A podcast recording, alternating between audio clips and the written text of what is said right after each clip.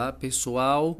Que bom que você está aí e pronto para ouvir aquilo que o Espírito Santo tem para você. Que a paz e a graça do nosso Senhor e Salvador Jesus Cristo esteja contigo neste exato momento. Eu quero te convidar a uma jornada de 40 dias falando sobre missões, falando sobre a obra missionária e sobre os grandes exemplos que nós temos de homens e mulheres que dedicaram a sua vida em amor à pregação da palavra de Deus. A primeira pergunta que eu quero fazer para você é: até onde você iria por amor? João 3, versículo 16 diz: Porque Deus amou tanto o mundo que deu seu Filho unigênito, para que todo aquele que nele crer não pereça, mas tenha a vida eterna. Até onde você iria por amor? Seria capaz de mudar de emprego, de cidade, de vida? Seria capaz de vender tudo o que tem para ficar próximo de quem você ama? Falar de missões é essencialmente falar de amor. Um amor mais intenso que qualquer paixão de juventude. Um amor que pode até ser taxado de louco, mas que também é contagiante. No século XIII, um grupo de cristãos da Morávia, uma região que fica hoje na República Tcheca, fugindo de uma perseguição religiosa, pediu ao conde Nicolaus von Zinzendorf permissão para se estabelecerem nas suas terras, no lugar chamado Hermund Zinzendorf, que também era um cristão fervoroso.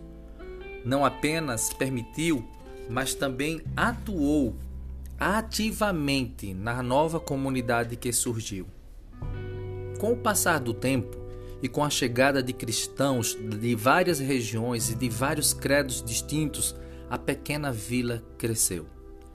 A liberdade de cultuar Deus, de ler a Bíblia diariamente e até mesmo de cantar louvores era uma realidade naquele lugar coisas que parecem corriqueiras nas igrejas de hoje, mas que na época eram uma conquista significativa em meio a perseguições diversas.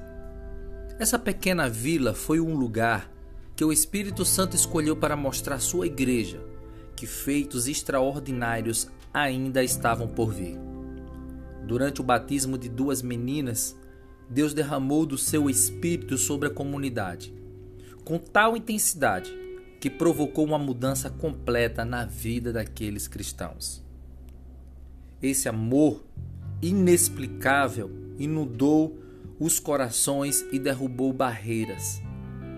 Primeiro, as barreiras de credos.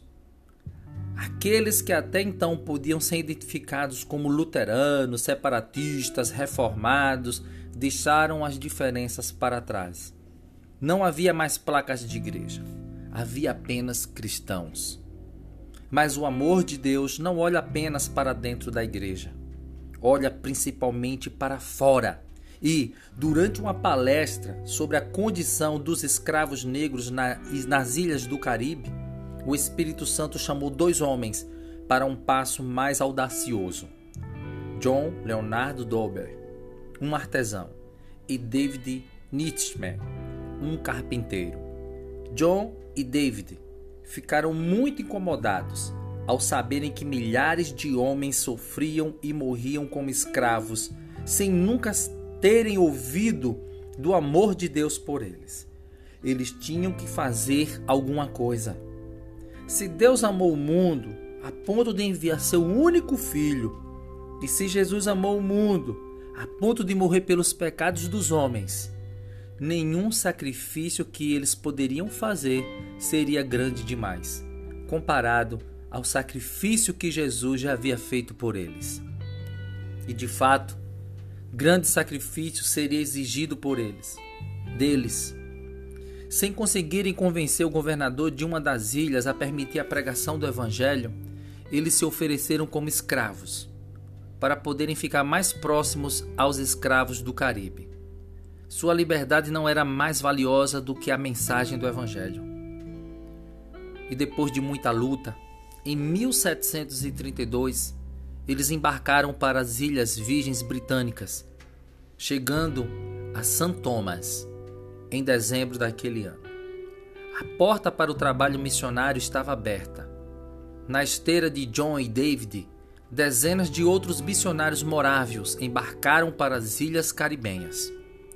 Igrejas foram formadas em várias cidades e milhares de escravos foram batizados. Às vezes, as pessoas questionam os motivos de Deus ter criado o mundo. Uma das respostas é o amor. O amor eterno de Deus, o Pai de Jesus, Salvador e do Espírito Santo. Em sua sabedoria, estendeu esse amor a cada um de nós. Assim como os primeiros missionários morávios aceitaram se tornar escravos para poder alcançar os escravos. Deus, por nos amar tanto, decidiu se tornar homem para nos alcançar. Seu amor se tornou concreto, se tornou palpável.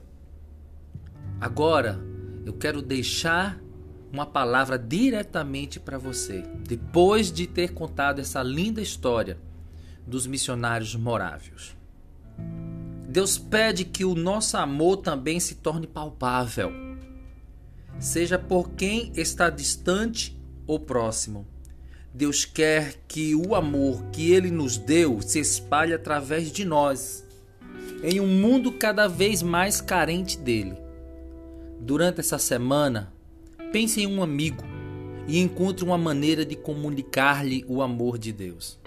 Aproveite as tecnologias à sua disposição dê um telefonema, mande uma mensagem através do WhatsApp, através do Instagram, através do Facebook, das suas redes sociais, um e-mail, um cartão virtual e, se possível for, surpreenda essa pessoa com uma visita, mas não perca a oportunidade de falar do amor de Deus.